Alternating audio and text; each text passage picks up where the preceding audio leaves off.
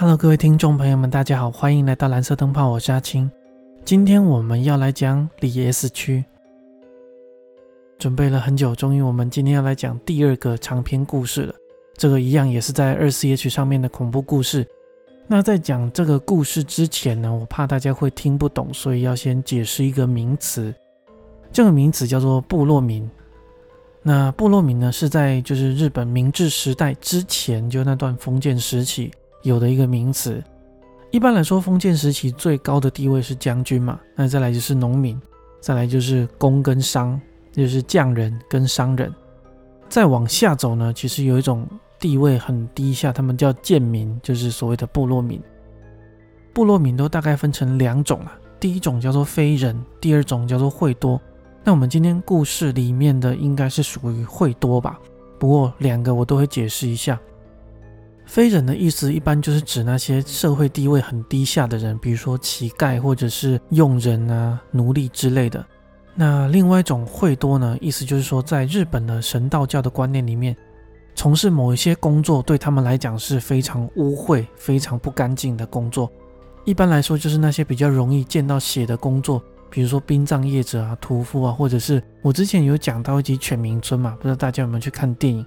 里面那个犬鸣村，就是电影里面描述的那一个，就是属于会多的职业。由于这些部落民长期都会受到歧视嘛，所以他们都会被聚集在某一个地方，变成一个贫困的生活地区，也就被叫做部落民。甚至严重一点，有一段时间，日本的掌权者甚至还立法，就是规定那些部落民不可以走出那个区域。还规定他们就是说话的时候必须捂住口鼻，因为他们认为说这些人呼出来的空气是脏污的。那有一些人呢，如果要经过这些部落的话，他们就会用一些东西也一样遮住口鼻，尽量不要吸到那里的空气。总之呢，在以前那个时代，部落民是非常受到歧视的。我们今天要讲的故事也跟这个有一些关联，所以先在这里解释一下这个名词。OK，那我们就直接开始吧。一样是第一人称的代入。这是一个发生在九州地区的故事。具体要说的话，是发生在一个从叫做 S 区的地方越过一座山之后，到达的另外一个地方叫离 S 区。但现在除了爷爷奶奶那一辈，现在大家都叫新 S 区。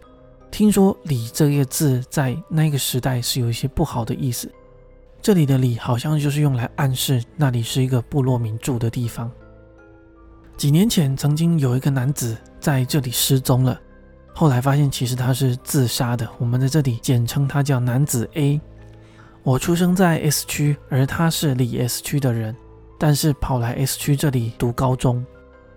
嗯，好吧，其实他曾经吧，曾经是我的朋友。高一的时候，我们的感情还不错。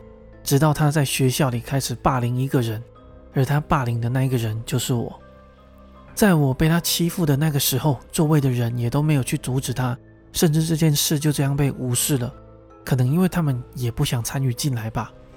那时候，就算我怎么苦苦哀求他，他还是经常的殴打我或者踢我。最初的那一天，我以为只是简单的朋友吵架而已，就还手了。但他的体格比我好太多。到了隔天，他又继续打我。我那时候根本不懂到底是发生了什么事，问他为什么，他也不回答。而且我在脸上总是能看到他有一些莫名的微笑。当时我真的很害怕。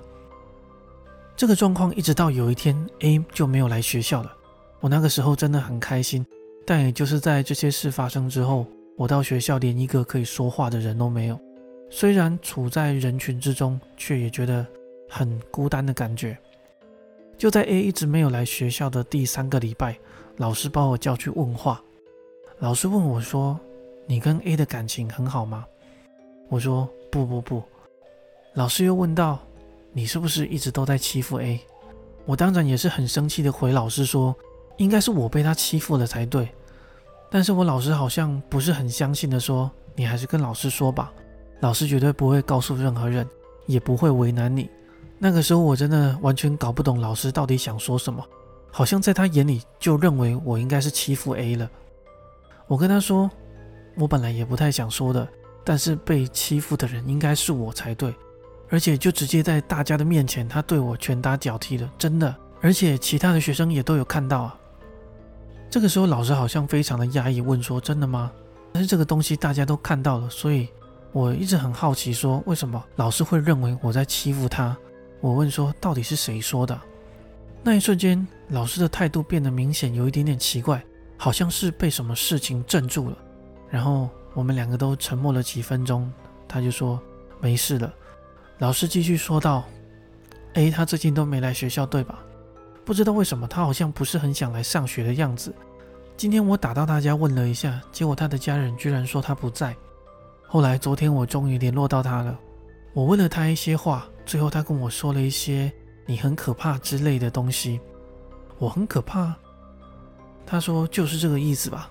他跟我说了‘你很可怕’，我就想着不对啊，应该是我要怕他才对吧？好吧，呃，反正我没有欺负他就是了。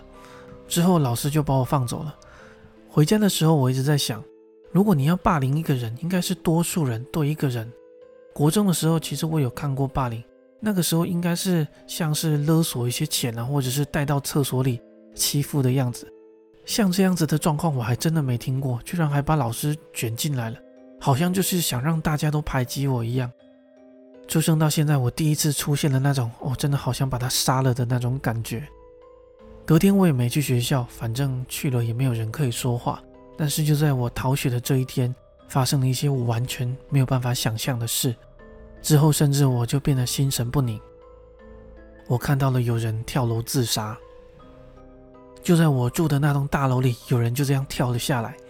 当时我正在等电梯，突然传来了“叽”很奇怪的声音，然后就是。那个洞的声音，好像是因为它掉在了脚踏车停车场的屋顶上。我不小心瞄了一眼，当时眼泪就跟呕吐物一起喷了出来。这个场面不只是恐怖而已，更多的是因为那个画面就停留在我的脑海里面。也是因为这件事情，我到现在都没有办法搭电梯。如果是像在建筑物里面那一种，我还可以；但是像这样室外的大楼电梯，我就真的完全不能搭，因为我看到了一些我完全没有办法理解的事情。当我看到那个人掉在停车场屋顶的同时，我看到从旁边的楼梯也站着一个发型跟衣服完全一样的人。我想着不能继续看着他了，他就这样慢慢慢慢的从楼梯走下来，走得很慢很慢，感觉就跟跳下来的那个人一模一样。而就在这个时候，电梯来了，这个声音把我吓得马上就把头往回转。我想着他怎么在这里，又在那里。之后我已经有点记不太清楚了，但是后面大概是这样子：就是电梯又叮的响了一声，然后从电梯里面传来了。现在我想着他不止出现在两个地方，而是还出现在电梯里面。总之到了后来，又从电梯里传来了。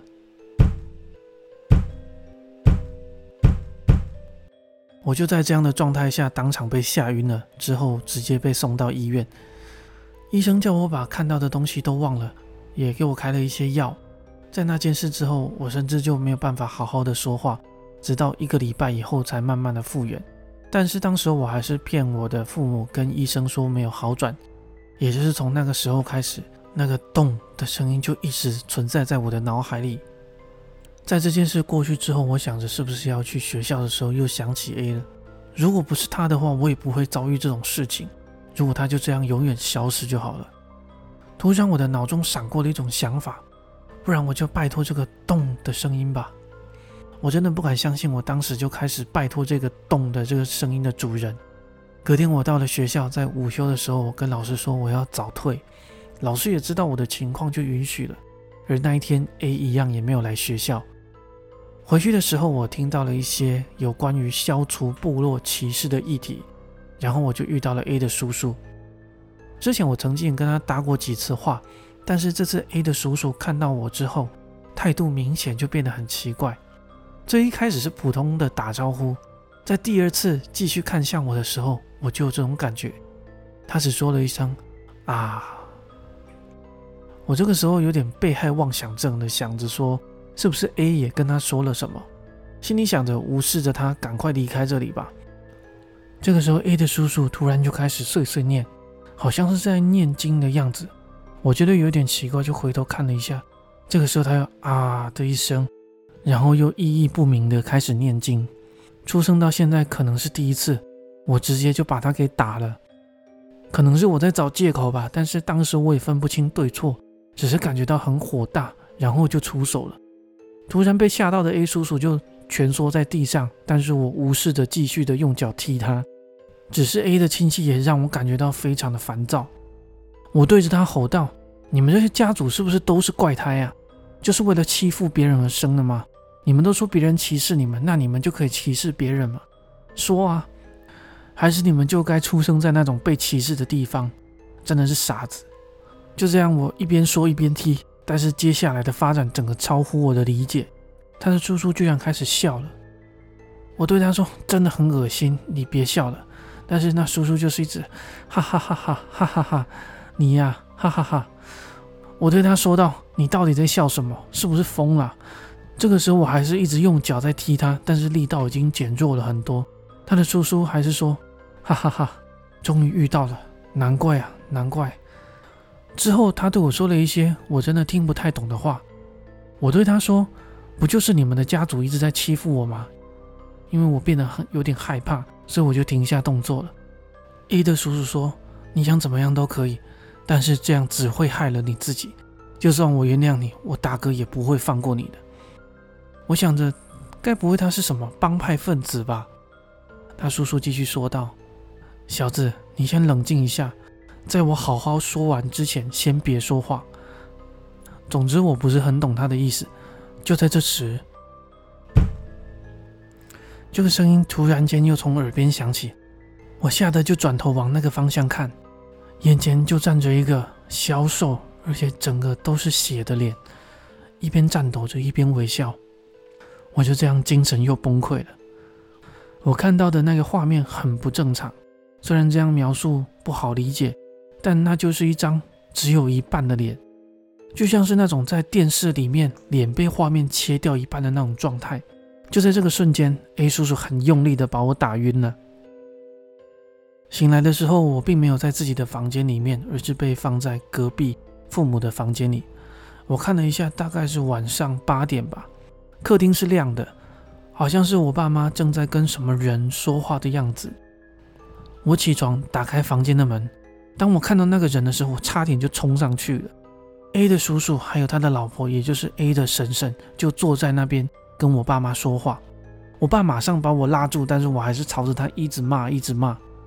A 的叔叔对我说道：“真的很抱歉啊。”但我还是咽不下这口气，我想着就冲上去，直到我妈给了我一巴掌，叫我好好听人家说话。我整个感觉被我的父母背叛了。我甩开我爸，回到房间，拿着我的外套跟钱包，想着要离开这里。正当我穿上外套的瞬间，在袖子里依稀摸到了什么东西，我直接叫了出来。之后，父母跟他们就走进来。A 的婶婶直接向我走来，像是碎碎念的一样，开始在念一些经文。而他叔叔就直接把我的衣服抓过来，放在地上，用力的踩。我爸那个时候脸色发青的看着我，我妈也是双手合十的看着我。这个时候，我真的感觉我自己应该是发疯了吧？几分钟之后，我平静下来，跟父母还有 A 的叔叔叔母一起走回客厅。就在这个期间呢，A 的叔叔不断的向我道歉，而之后在客厅说的话，我到现在都忘不了。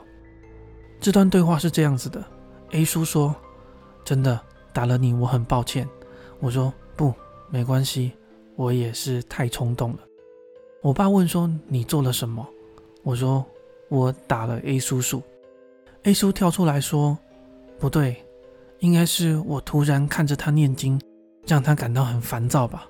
这不是他的错，应该说是我太突然了。”我爸当然是跟他道歉，说他也不知道这件事情。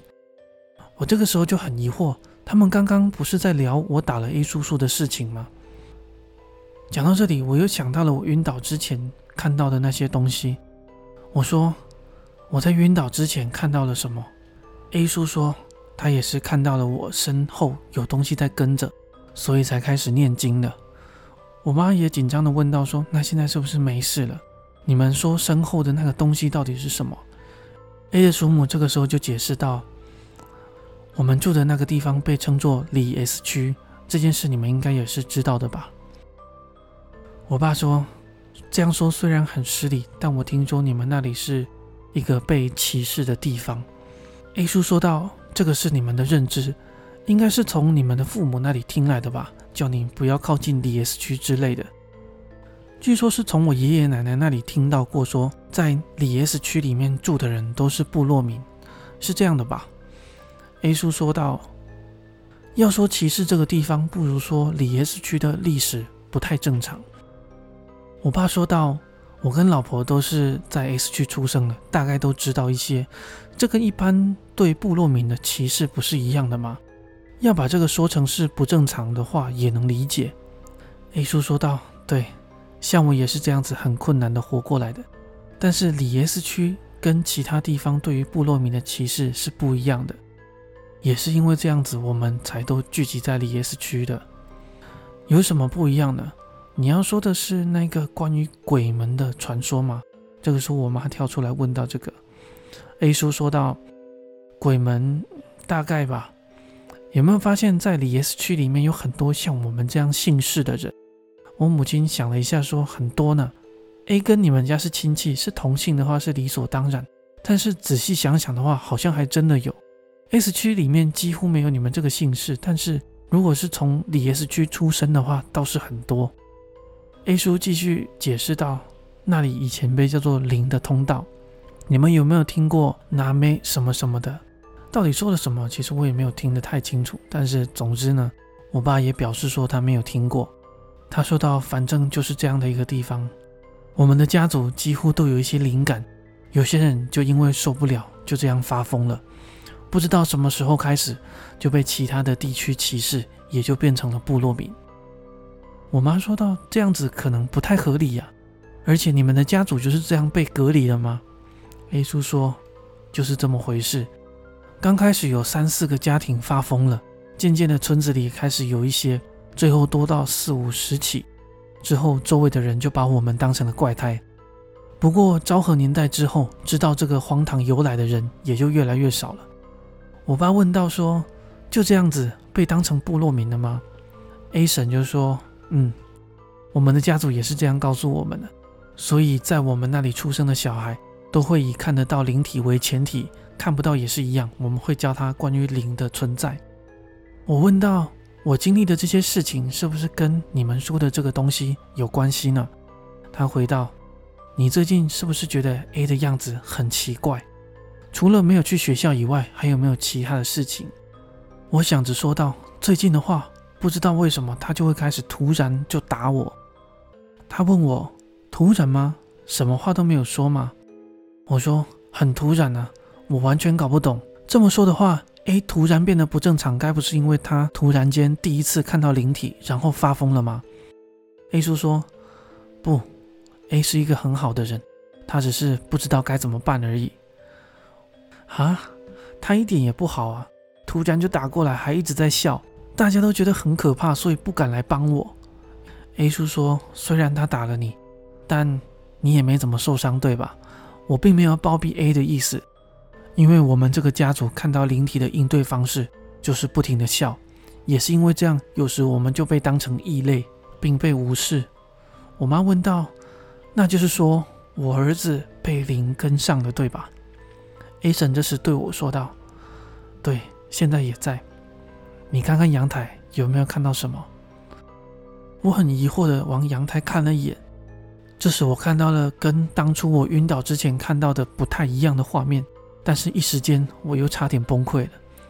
A 婶说道：“没关系的，他没有办法进来。”我爸疑惑的问道：“说，嗯，什么东西呢？”那时候可以确定的是。我爸跟我妈都看不到那个东西。A 叔表示，就是这个东西一直在跟着我。我问着，是不是因为那一天我看到他跳楼了呢？A 叔告诉我，不是的，那大概是一个巧合，还有另一个东西跟着你，但也是因为这个巧合，阳台才出现的那个东西。我不是很懂他要表达的意思，但是他接着说道：“被这种东西跟上的话很糟，严格来说。”这个东西不是灵，在我们家族称它为 X 的诅咒。其实我没有听清楚他讲的这个诅咒的全名是什么，一期是什么八什么拉的，反正他告诉我们不能念出来，不然这个东西就会转移。但是我妈这个时候就直接大声的念出了这个诅咒，我吓了一跳。但是我妈这个时候就问：“这样是不是我儿子就没事了呢？”A 叔说：“不，不是这样的。但是也请别再这样做了。”我妈继续说道：“我只是想救我的儿子。”A 叔回答：“这样子只会让事情更糟。”我跟我妈说：“不要再这样做了。”然后又继续问道：“这么说来，因为我被灵诅咒，所以 A 才来打我嘛？这样也太奇怪了吧？一般你们是这样做的吗？”说是这样说，但是一边笑一边打人，就真的可以赶走他吗？当时我真的满脑都是疑问。A 神解释道：“抱歉，我们都是这样被教导的。一般做法就是笑着把他赶走。你也经历过。”经过捶打，把附在你身上的东西驱逐的感觉，但其实还要再念一些经文。A 可能只是看过之后照做了。我对他们说：“可是他还用脚踢呀。”A 叔说道：“那可能就真的是他做过头了吧？但是他不去学校的理由是你很恐怖，对吧？其实他要说的是，附在你身上的东西很恐怖。”在那之后，我们又说了几分钟的话。之后，A 神就跑到停车场拿了一些除灵的道具。A 叔好像是要保护我的样子，就一直站在我旁边。准备之后，除灵开始了。这也是我到现在看过最诡异的除灵方式了。不是像神社啊、寺庙那种念经或者是敲木鱼之类的，而是一直对着你笑，一边低声的念着一些经文。那感觉很像是有人用很小的声音，不断的在你耳边碎碎念。时不时还会用手捶你的头。终于结束的时候，A 叔跟我说已经没问题了。A 婶也问我现在已经看不到了吧？我整个很忐忑的看向阳台，但是那个东西已经没有在那里了。隔天我去了学校，当然我还是很怕，就让父母陪着我搭了电梯。也就是这一天的晚上，A 出事了。A 的爸爸打电话来问说 A 不见了，有没有去你们家呢？隔天。A 叔跟 A 的爸妈报警，想请他们帮忙找人，但是好像是因为 A 写了信才离开，所以警察最后也没有受理。据说 A 在信里面写了好几次我的名字，所以才来问我。不过我心里还是想着，虽然确定是因为我被灵附身了，但是我还是很难原谅他对我做的事情。就在 A 失踪后的第三天，痛，我又听到了那个声音。我当时吓得赶紧逃到我爸妈的房间，一边冒着冷汗。我想着应该是做梦，不小心被自己吓到了吧。但是当天早上传来了 A 跳楼自杀的消息，那天晚上吓得我根本没有办法一个人睡觉。因为后来找到遗书，所以可以确定是自杀。书中写到我的部分说道：“真的很抱歉，虽然我想是因为我们家真的就是个怪异的家族吧。”但是我也不想把这件事情归咎于都是家族的错，所以打了你，我真的很抱歉。在那之后，隔天就是守灵夜，虽然我很不想，但是我还是跟爸妈去了一趟。我爸妈对我说：“还是去拜一下吧，你也不想又发生什么事。”没办法，只能走一趟了。到了那里，我发现这跟一般的告别式很不一样，现场连一张遗照都没有。取而代之的是，用一张纸写上了 A 的名字，并且贴在了棺材的侧面。我稍微靠近了一点，心里就产生一种莫名讨厌的情绪。据 A 叔说，如果在这放上照片的话，上面的脸就会扭曲变形。我们没有办法接受这样诡异的画面，这是我们这个区域的做法，用写着名字的纸来代替 A。放心，这跟 X 诅咒没关系，在这里是很普遍的做法。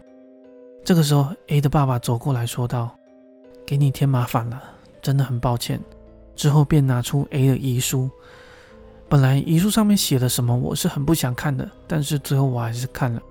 纸条上面写着：“他被那个东西跟上了，而那个东西一直盯着我，想要杀了我。虽然叔叔帮他除灵之后说已经没事了，但那个东西好像找上我的样子。我的父亲没有办法除掉他，于是我想着去母亲家。”如果在途中他跟上来的话，我会再去别的地方。A 的爸妈好像是分居的，也就是说他在去他外婆家的路上失踪了。但是不知道为什么，警察并没有把他当成失踪，而是离家出走。到现在，我还是觉得，如果我没有看那封信就好了。他写的那个东西实在太无法理解了，根本不像是现实世界会发生的事。现在想起来都让我害怕的直发抖。光是 A 自杀的时间点是在那天早上，就让我吓得不敢再继续待在这里。一切实在是太诡异了。葬礼没有念经的声音，只是一间小屋子放着一个棺材，还贴上 A 的名字，而且那些亲戚居然还有一些人在笑。我有听说在韩国有一些葬礼会特别找小孩子来哭，但是这个地方的传统葬礼也太过于不寻常了。我从来没有参加过这种诡异又让人感觉很不舒服的葬礼。我的父母可能也觉得太可怕了，跟他们打完招呼就说：“那我们就先回去了。”很快我们就走了。几天之后，A 叔又过来拜访，跟我的父母说道：“跟上我的那个诅咒是 A 叔的妈妈，也就是 A 的奶奶，受到 X 的诅咒之后，也变成了 X。虽然我真的很不想再知道有关于这个事情的任何消息，但是当时我还是就继续听着。原来跳楼的那个人也是在里 S 区出生的，而且也被 X 诅咒附身了。”至于为什么我也被那个东西跟上，到现在还是不清楚。可能是因为之前我去过 A 他家的关系吧。这个时候我想到了两个很恐怖的事情：一是，在 A 叔打我之前，我看到的那张脸；还有第二个，明明已经跳楼的那个人，怎么会站在上面的楼梯，慢慢往自己的尸体靠近？这两个东西到底是什么？这里 A 叔对第二个东西解释了一下，他说。很多死掉的人其实不知道自己已经死了，很可能看到下面的自己就想着要过去把它拿回来吧。但是当时你妨碍到他了，所以他就诅咒你了。我想着说道：“我并没有做任何妨碍他的事情啊。”A 叔对我说：“你当时按电梯了吧？那个叮的声音妨碍到他了。”这个时候 A 叔的口气变得很强烈，吓得我跟我的父母都差点忍不住。A 叔继续说道。你看到了吧？我的话没关系，但是你不行啊！你看了吧？看我啊！哎，你有在听吗？这个时候，我爸很生气的说道：“你到底想说什么呢？你别再吓他了，好不好？”A 叔也像是吓了一跳的说：“对不起，不会了，我只是试着想问问看而已。”之后他又回到了原来的语气，继续说道：“说不能看的话，你反而会变得想看，然后就不小心看了吧。”算了，就在他自问自答的说完之后，他看向我说：“这已经绝对没有问题了，真的很抱歉，这个已经死了的东西还带着 X 诅咒跟上你了，因为他想要附身于你，所以才有点生气。